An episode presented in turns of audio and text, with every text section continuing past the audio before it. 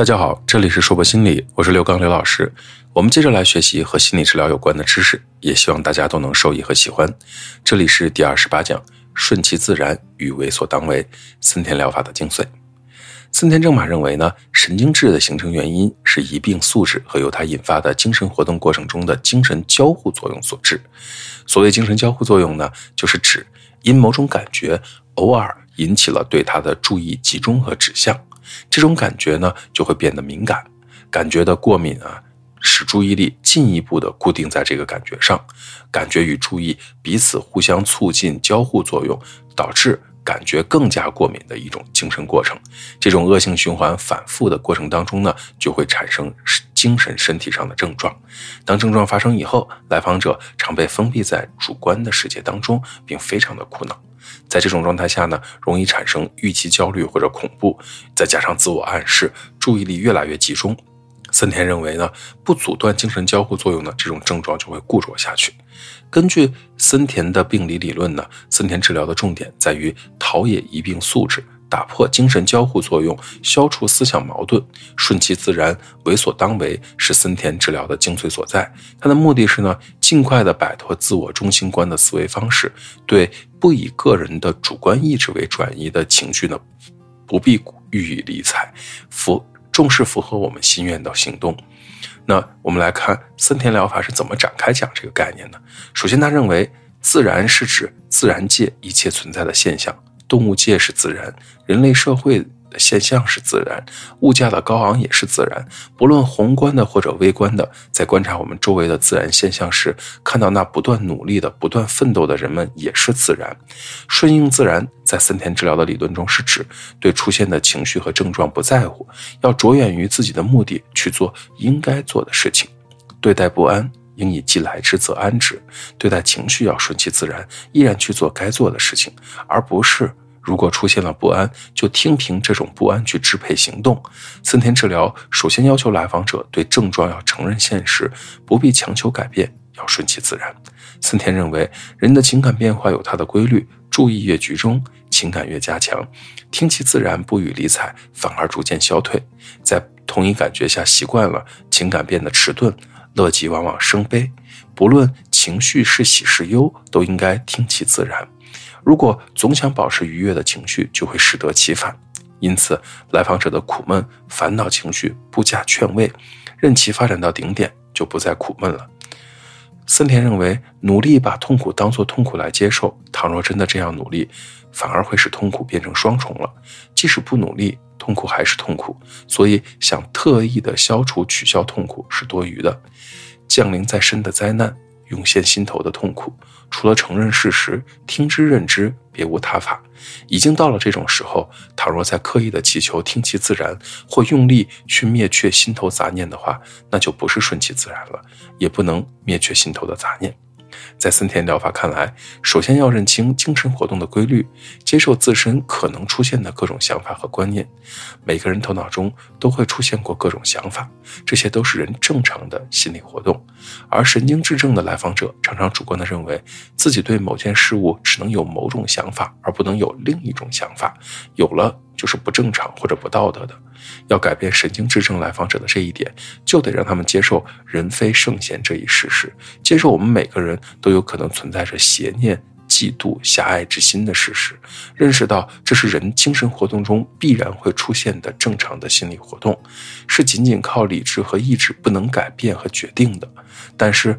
是否去做不理智的事情，却是一个人完全可以决定的。因此。不必对抗自己已经出现的想法，而需要注意自己实际所采取的行动。对待神经症所引起的紧张、不安、烦恼、焦虑等症状，也应该像对待刮风下雨引起的不愉快一样，不理睬、不抗拒，顺其自然。不要同焦虑做斗争，不掩饰、不逃避，抱着不对抗的态度，从心底承认这种焦虑不安的存在，这样人们自然的就会身心健康了。其次，要认清症状形成和发展规律，接受症状，对症状要采予忍受的态度，带着症状坚持实践。神经质症的来访者本来完全是正常的，就因为他们存在着疑病素质，将某些原本正常的感觉看成是异常的，想排斥和控制这种感觉，使注意固着在这种感觉上，进而造成了注意和感觉相互加强的作用，形成了精神的交互作用。这是一种恶性循环，是形成症状并使之继续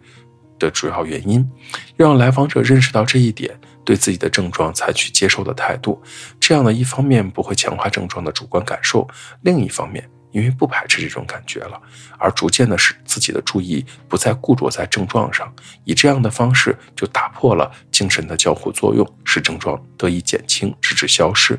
但是，一定要让来访者认识到，症状的形成有很长的一段时间了，消失也需要很长的一段时间。对待症状要不测试。不过问，不拘泥，装作不知，听之任之，认识到这一点，才能持久的以平常心对待症状，不会企图在一段时间内完全的消除症状。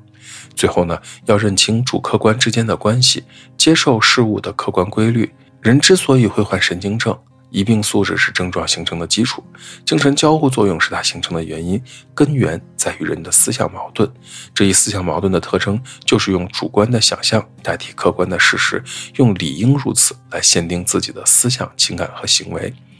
不必刻意的安排对自然生活节奏的体验，我们只要能够按照朴素的欲望去生活就可以了，也没必要死按那些机械的理论去休息或者养生，自然的进行工作就可以了。不必害怕身心的消耗或毙命，因为在我们的身体中存在着像安全阀那样起到自我调节的东西。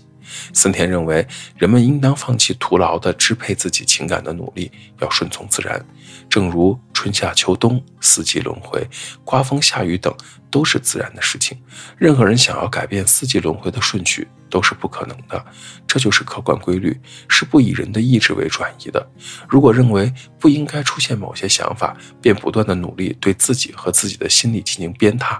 这样的做法就会企图拿手。来推动电机，帮助电机加快速度那样，这样的努力是徒劳无益的，劳而无功是它必然的结果。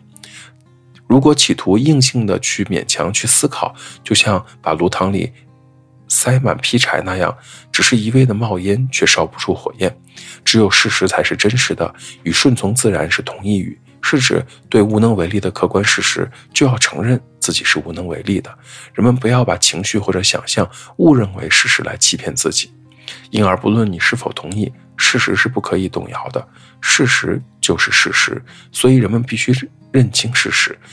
对于由不得自己的事情，即使怎样着急也无济于事，同自己的心情受到现实的影响是一样的。这个时候呢，就应该老老实实的接受现实。人们的主观思想只有符合客观事物的规律，才能跳出思想矛盾的怪圈。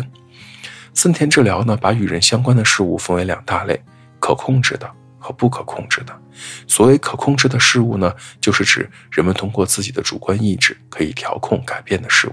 而那些不可控制的事物，是指个人的主观意志不能决定的事物。森田治疗要求神经质症的来访者通过治疗学习顺其自然的态度，不去控制不可控制之事，像人的情感；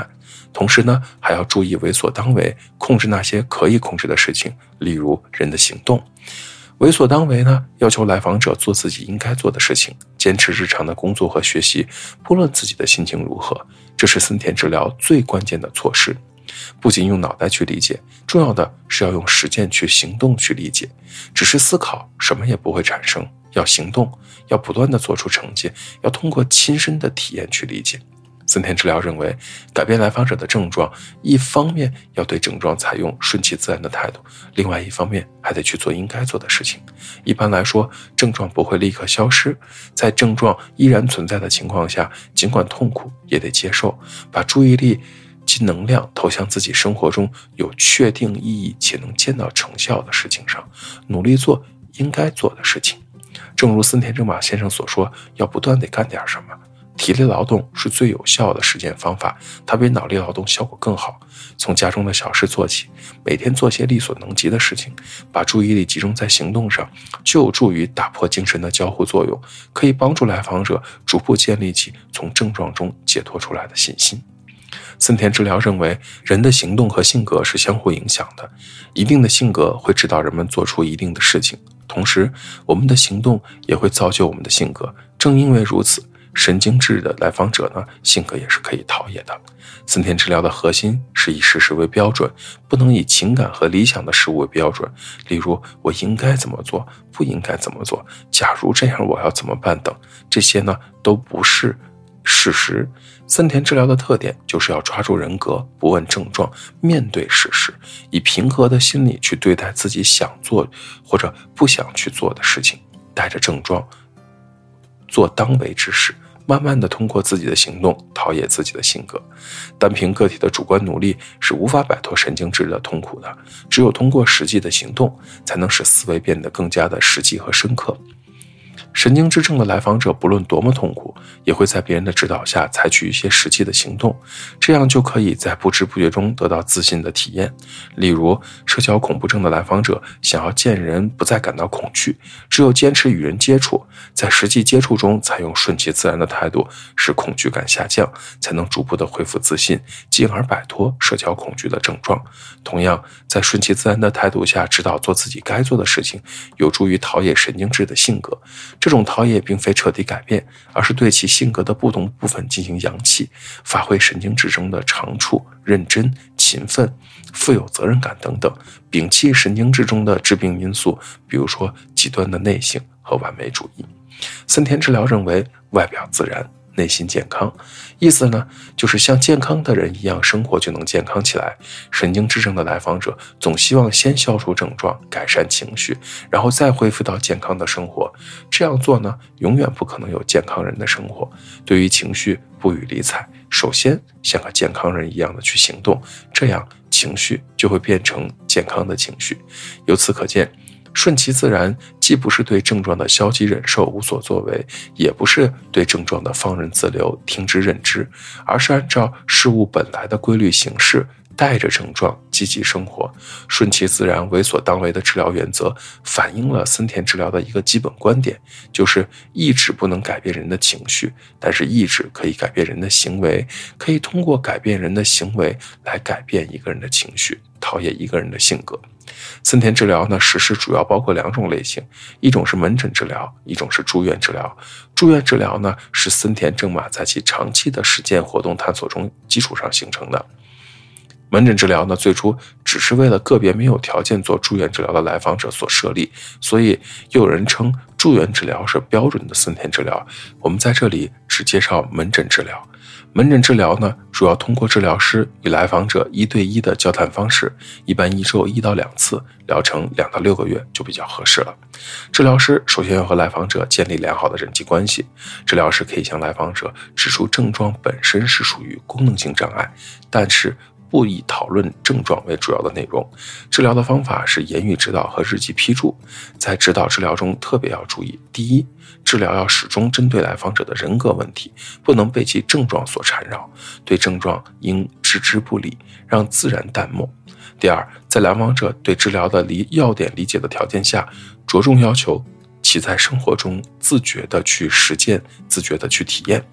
治疗的关键是帮助来访者理解顺其自然的原理，要鼓励来访者面对现实，放弃神经质的抵抗症状的立场，认识到事物不以自己的主观愿望而转移，认识到接受症状本来的面目，不去控制症状就会改变。